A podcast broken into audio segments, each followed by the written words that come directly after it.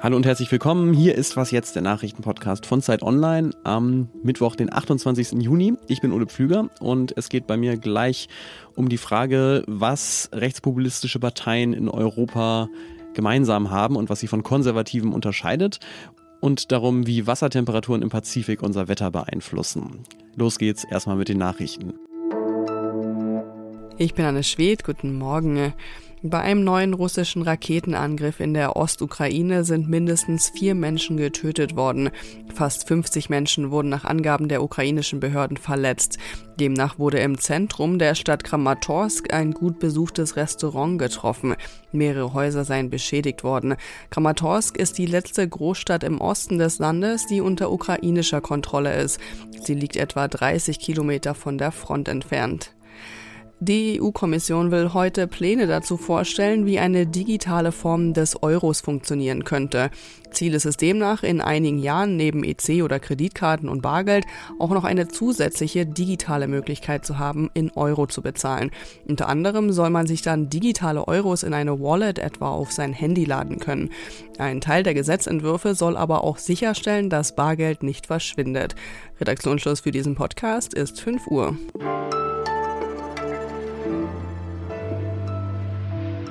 Ein frisch gewählter Landrat in Thüringen, Top-Umfragewerte bundesweit, zum Teil sogar besser als die SPD. Für die AfD läuft es gerade richtig gut und deswegen grübeln natürlich die anderen Parteien, was man dagegen tun kann und wie es dazu gekommen ist. Und ich habe dabei so ein bisschen das Gefühl, jeder sucht sich die Schuldigen, die gerade besonders gut ins Weltbild passen. Der CDU-Chef zum Beispiel, Friedrich Merz, will sich als Antwort in Zukunft noch mehr an den Grünen abarbeiten. Denn die Grünen sind dafür verantwortlich, dass diese Polarisierung um die Energiepolitik, um die Umweltpolitik in Deutschland in dieser Weise entstanden ist. Und anderswo wird jetzt wieder darüber diskutiert, warum rechte und rechtsextreme Positionen im Osten besonders viel Zustimmung bekommen. Aber jetzt ist es ja so, rechtspopulistische und rechtsextreme Wahlerfolge gibt es auch in Ländern, die kein Thüringen haben und auch in Ländern, die keine erwähnenswerte grüne Partei haben. Deswegen, vielleicht kann man ja den Erfolg der AfD auch gar nicht nur aus Deutschland heraus verstehen, weil das Phänomen eben nicht nur in Deutschland da ist, sondern auch in den meisten anderen westlichen Demokratien. Wie also dann, das versuche ich jetzt mit Nils Marquardt zu ergründen aus unserem Kulturressort. Hallo Nils. Hallo, grüß dich.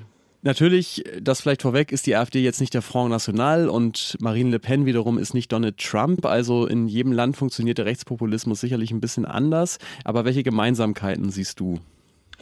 Rechtspopulistische Parteien funktionieren wie so eine Art Entlastungsagentur. Ähm, das heißt, es gibt sozusagen verschiedene Prozesse in den letzten 20, 30 Jahren, Globalisierung, Pluralisierung, Deindustrialisierung, also alles Prozesse, die Zumutung erzeugen nun gehen natürlich auch andere Parteien ähm, diese Zumutung an, also natürlich auch linke Parteien, liberale Parteien machen Angebote. Der Vorteil bei rechtspopulistischen Parteien und eben, glaube ich, auch die große Gemeinsamkeit ist, dass sie ähm, ein Angebot machen, das sehr unmittelbar funktioniert. Das heißt, sie sagen im Prinzip, du kannst so bleiben, wie du bist. Und mehr noch, du kannst sogar auch im Zweifel die anderen noch verachten.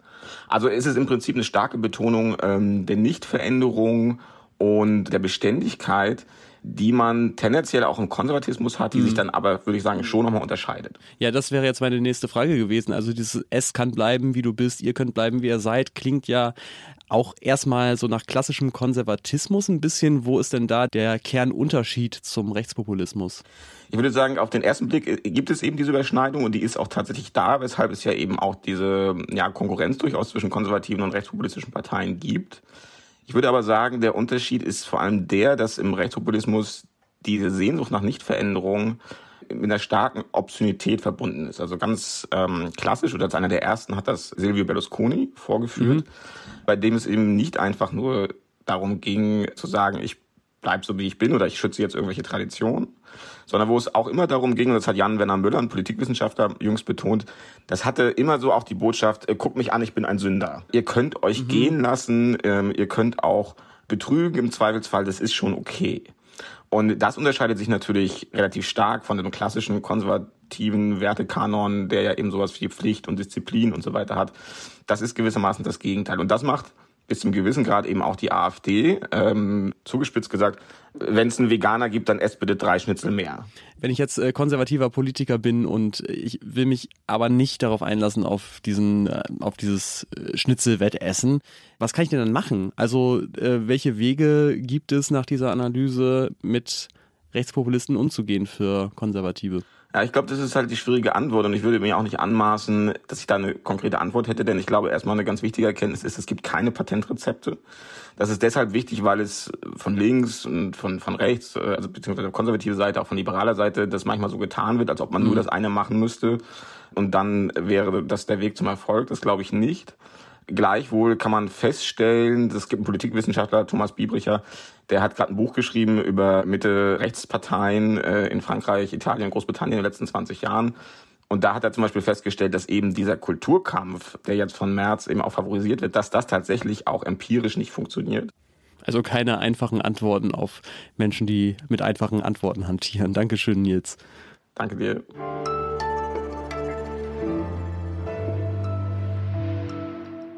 Und sonst so? Die Stadt Pompeji ist ja vor fast 2000 Jahren vom Vulkan Vesuv verschüttet worden. Damals natürlich eine riesige Katastrophe, aber heute für Archäologinnen und Archäologen eigentlich ein Glück, denn sie können immer neue Details römischer Kultur aus den Trümmern ziehen. Die neueste Entdeckung, von der habe ich gerade gelesen, eine Abbildung von einem runden, belegten Teigfladen und daneben wurden Wein und Datteln serviert. Und Italien, Teig, rund, belegt. Da drängt sich sofort der Gedanke auf Pizza. Und auch die ForscherInnen können sich vorstellen, da auf so eine Art Pizza-Vorläufer gestoßen zu sein. Allerdings mit ein paar Einschränkungen, denn auf dem Fresko sind keine Tomaten zu sehen, auch kein Käse.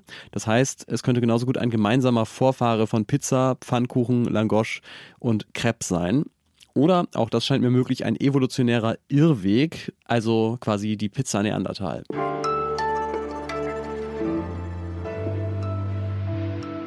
Im Pazifik beginnt gerade ein Wetterphänomen, das alle paar Jahre auftritt, nämlich El Niño. Grob gesagt verändert sich da die Temperatur der Meeresoberfläche, was erstmal nicht so spektakulär klingt. Und Sie fragen sich vielleicht, was kümmert mich die Temperatur des Badewassers in Chile? Ich springe eh lieber in den Fühlinger See. Aber wenn so eine riesige Wasserfläche sich erwärmt oder abkühlt, dann kann das das Wetter auf der ganzen Welt beeinflussen. Und so kann man sagen, ja, El Nino lässt im wahrsten Sinne des Wortes den Fühlinger See nicht kalt. Und ja, ich bin unangemessen stolz auf dieses Wortspiel. Warum das so ist, das kann mir Elena Erdmann aus dem Wissensressort von Zeit Online erklären. Hallo Elena. Hi Ole. Wie ist denn der Zustand im Pazifik normalerweise, wenn jetzt gerade nicht El Nino ist? Wissenschaftler sprechen da von der neutralen Phase. Da wehen Passatwinde von Ost nach West über den Pazifik und das bedeutet, dass das Wasser an der Oberfläche vom Pazifik auch eben nach äh, Westen geweht wird. Deswegen strömt sozusagen von unten aus der Tiefe kaltes und nährstoffreiches Wasser nach oben und deswegen sozusagen besonders kaltes Wasser vor der Küste Südamerikas und besonders warmes Wasser, aber vor Südostasien und Australien. Okay, ähm, jetzt verlassen wir aber diesen Zustand gerade auf der Welt und auch jetzt gedanklich hier im Podcast. Der Pazifik geht im Moment in eine El Nino-Phase offensichtlich über. Wie sieht die denn dann aus? Man kann sich das quasi so vorstellen, dass das warme Wasser jetzt zurückschwappt. Es wird wärmer vor der Küste Südamerikas und kälter auf der anderen Seite. Das ist so ein selbstverstärkender Mechanismus. Das heißt, dadurch, dass dieses Wasser sich dreht, werden auch die Passatwinde schwächer und es kommt halt eben kein kaltes Wasser mehr aus der Tiefe nach. Okay, das heißt, wir haben jetzt plötzlich wärmeres Wasser vor der Küste Südamerikas und wir haben kälteres Wasser vor der Küste Australiens. Was hat das denn jetzt für Auswirkungen auf das Wetter in der Region, aber auch weltweit? Also zum einen natürlich Südamerika, kann man sich vorstellen. Da kommt kein kaltes und nährstoffreiches Wasser mehr nach oben. Das heißt, das Erste, was man auch beobachtet hat, war, dass es dort keine Fische gab. Also sprich, bei El Nino sind dort viel weniger Fische unterwegs. Außerdem regnet es dort deswegen auch mehr.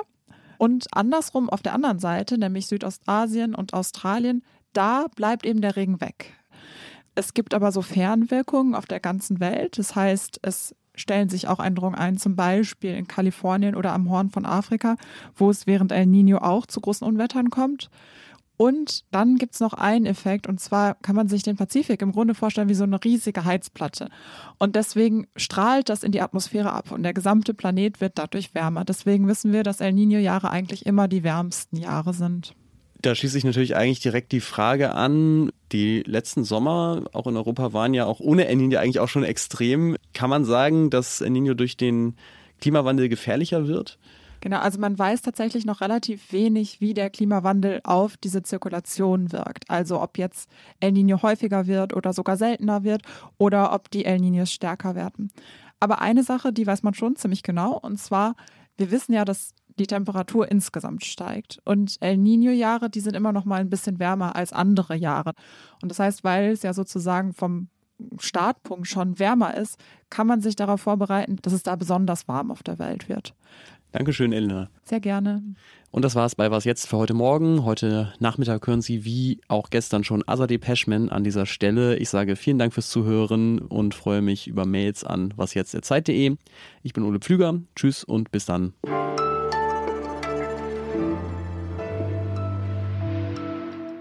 Wärmeres Wasser vor der Küste Südamerikas und wir haben kälteres Wasser vor der Küste Australiens. Was bedeutet. Achso, nee, richtig. richtig. Ach Gott. das ist so geil. Oh, es ja. ist verwirrend. Ja, aber es war richtig jetzt, oder? Ja, ich glaube, ja. es warte ganz kurz, ja.